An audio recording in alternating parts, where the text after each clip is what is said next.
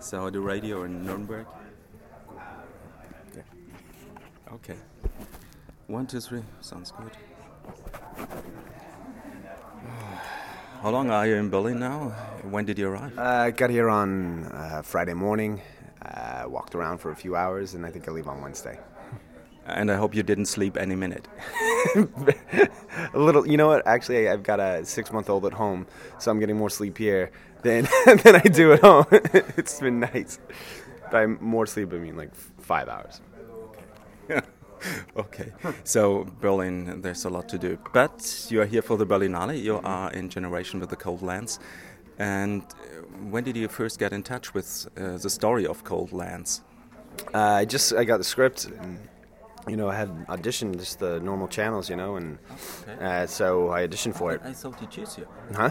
You choose you first and said, okay, this. No, no, I I, I had auditioned against uh, all the other actors and. Um, so I guess it started like that, you know, and then there was some interest, and I talked to Tom, and uh, it came up, and I did a bit of rehearsal with uh, Silas, and we kind of hit it off, and uh, I think from there, you know, and I always I always liked this, the script and the story, and was really glad that I was able to be part of it.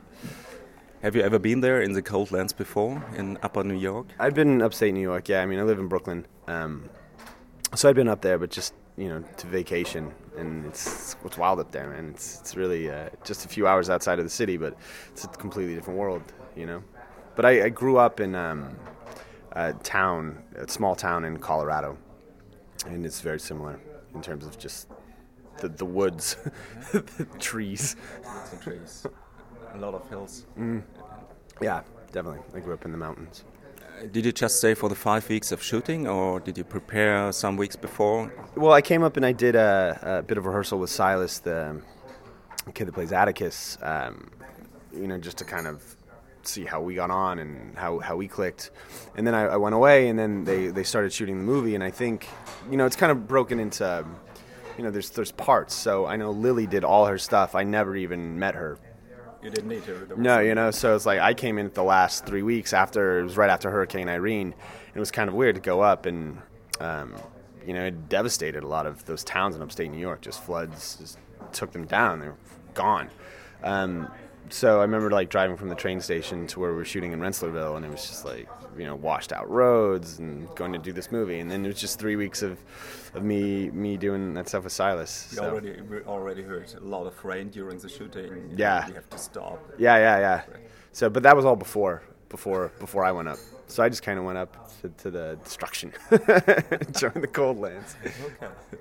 So what about the story? How um, how did you like your character? Because he's not really outside society, because he's in his yeah. society and his surroundings.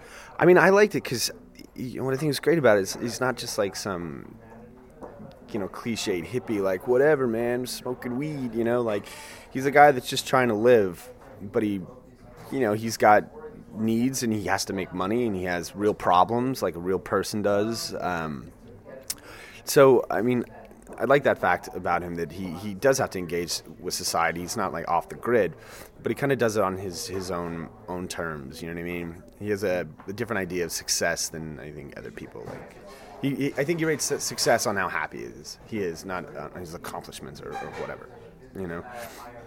It's like Silas says in the movie, or Attic, Atticus says in the movie. It's uh, you. I want to be a free man like you. Yeah, it's like well, you're free like me. You know, it's like there's there's not so much romanticism about the freedom. It's just kind of a fact of life for, for Carter. It's just how he is. He's not trying to be this way. It's just the kind of person he is. So when he's like, "You're free like me now," how's it feel? You know, we're sleeping in this house, in this this abandoned house, and it's like this is it. You know live in my car. This is this is what it is. How's it feel? Uh, it's not amazing. So you have to be completely naked in this scene when you sleep and swimming. Know. You like that? Do I like that? No. um, yeah, the, the, the nakedness. Um, I think was trying to push, maybe push the envelope a little bit um, as to what's going to happen with this. Um, you know, but the only way I could do it was like, well, you know, obviously that's not my intention, and I'll just do it. That's how I go to bed. I my character gets naked when he goes to sleep. He doesn't sleep with clothes on. Um, but yeah, It was weird. Swimming naked.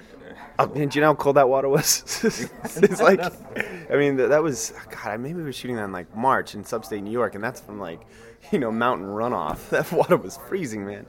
Um, but yeah, maybe it's just like speaks to his freedom, I guess, in a, in a way. You know, Carter gets naked. Would you would you say there there could be a character like him uh, taking care of a kid like Atticus? Um, yeah, I mean, I think that could def- definitely definitely happen. And in a lot of ways, Atticus is kind of taking care of. He, I mean, because of Atticus, Carter grows up a lot as well. Like they both kind of grow. They start, you know, here and then they end up somewhere else. Um, but in terms of taking care of them, I, I, I don't think that you know the movie ends and it's kind of open ended. But I don't think the end story is like, yeah, we go live in the woods together for ten years. You know what I mean? I think it's like it begins like, okay, how do we really deal with like what happened to you? what's going on how do you really feel about like your mother dying like maybe it's like the beginning of a longer conversation with what's going to happen to atticus what's going to happen to carter do you know what i mean i don't see it as we just go off and live together in the woods and then he emerges like some wild child when he's 18 you know what i mean so yeah So there will be a lot going on after the movie. i think so i think so yeah So, what did you enjoy most during the shooting? um you know Besides all the demolition.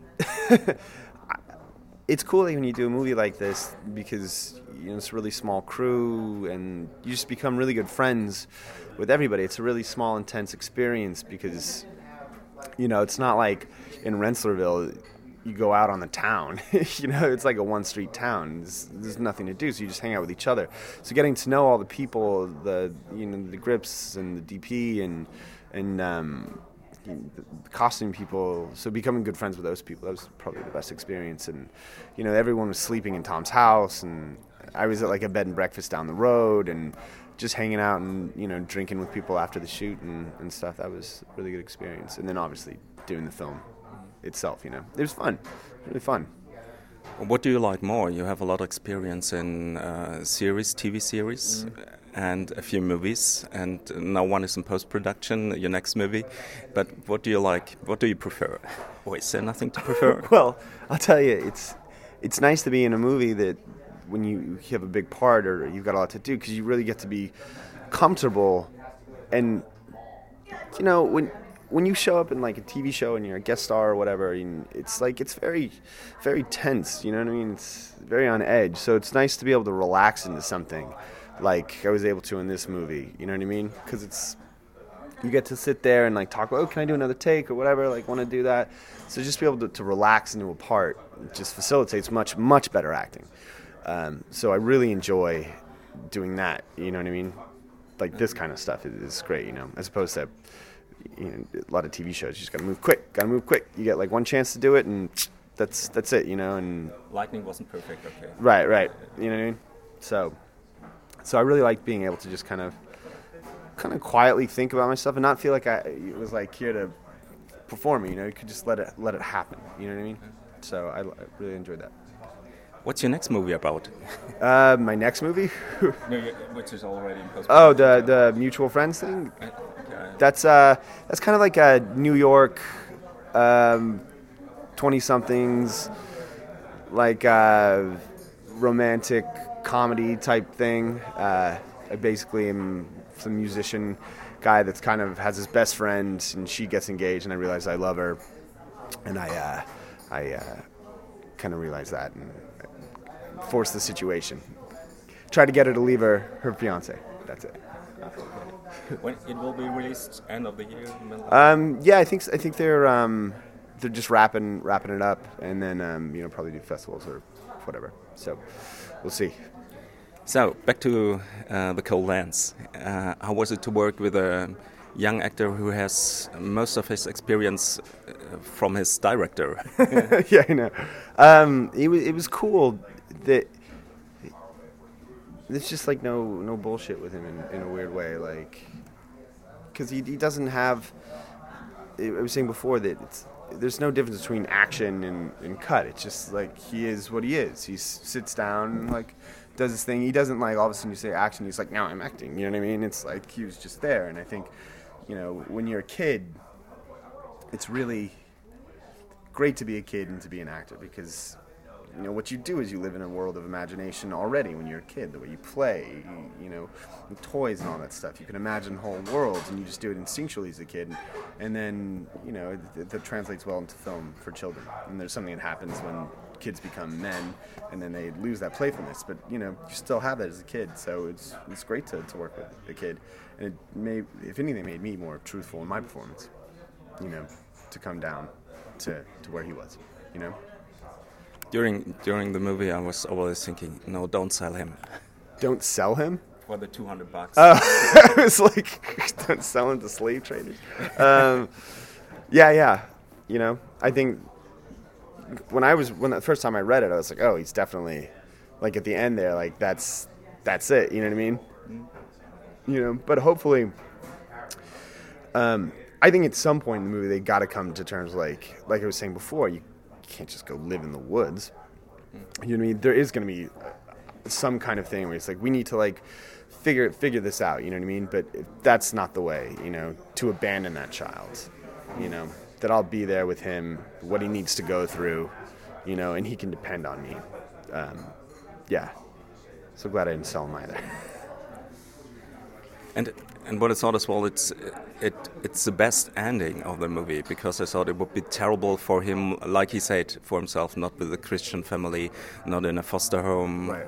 something like that. Yeah, I mean, the ending is. Uh, wait, did you say was it the ending of the movie? Yeah. Is it good? Yeah. It's like I think that's that's like it's the beginning of something yeah. else, the next stage. You know, we've kind of been through this period where we're getting close, and now we I think that I do come back, we've established a trust and like that kind of solidifies our relationship. And from that relationship we're able to go on and deal with what's actually happening with with Atticus in the film mm. which whatever that means wherever that takes us. But now we have each other. He can depend on me you know? So whatever way we deal with that is how we deal with it. So a lot of I think that whole last third is us solidifying our relationship together. Maybe in your TV series the adventures. Yeah, yeah, the adventures of uh, Carter and, and, Atticus and Addie. yeah, a lot of things. Um, your direct said so. Atticus is a symbol for America, right? For the states. How do you feel about that? How do you think about it? I had no idea what he was talking about. Um, I guess it could be. I don't know if he, in the way that he meant it, but um, there is something about like striking out into the wilderness or just like I can do this myself. I don't need anybody else. This kind of self-sufficient idea that is uh, maybe ingrained in a lot of uh, Americans or um, the way we view ourselves that that Silas embodies in the film. Um, but in terms of, I don't know exactly what he meant by that, but that's how I see it, I guess. okay. I'm going to find out later. yeah, yeah, yeah. Ask him. He's right over there. You know what's going on with the movie now? Is it shown on festivals? But well, I mean, I think like what happens next is determined by um, how it's how it's received at these festivals. So I, I don't know, don't know what's going on next. Okay. I don't know. Do you have a, a, lot of new contacts now in the movie business or in, in other ways? Um, I'm sure the the producers do, and they're you know probably meeting and, and hanging out and talking to people. But for the most part, it's gotten here and then boom, this, this, this, and this. So I haven't really been meeting that many people. But hopefully later in the festival, I'll start meeting a lot more people. okay. So yeah. How long do you stay in Berlin? Uh, till Wednesday, 13th. Then I fly back to New York. Back to New York, and then? And then um, just new TV. More TV. Maybe I got to play maybe in uh, New York. That um, hopefully will work out, and uh, you know, it's back to the actor's grind and being a dad. That's what's next. A being a dad, my six-month-old child. And, and uh, not like your character. I'm actually really responsible in real life. okay. So, thanks for the interview. Thank you. And enjoy Berlin. All right, great. Thanks, man.